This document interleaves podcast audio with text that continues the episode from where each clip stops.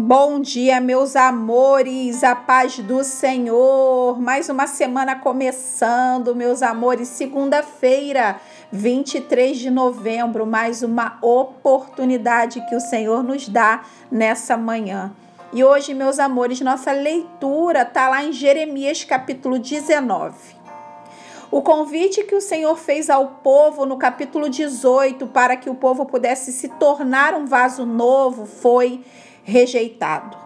Então, em mais uma tentativa de chamar o povo ao arrependimento, o Senhor convoca os principais líderes de Judá e Jerusalém para ouvir a mensagem, para que eles pudessem ter a chance de cair em si e conduzissem o povo de volta para o caminho.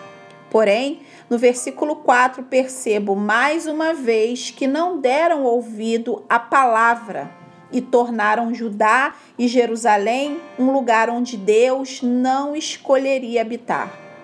O povo, através da sua idolatria, meus amores, impediu que o poder de Deus restaurasse a cidade, moldando conforme a sua vontade. Resultado da desobediência, meus amores, seria uma nação destruída e despedaçada. A misericórdia do Senhor, meus amores, faz com que ele convoque o povo para dar mais uma oportunidade de fazer o que é certo. Quando você lê o capítulo, você se pergunta: mas aonde está a misericórdia do Senhor? E eu te digo: está quando ele diz assim: ó, trarei, trarei calamidade.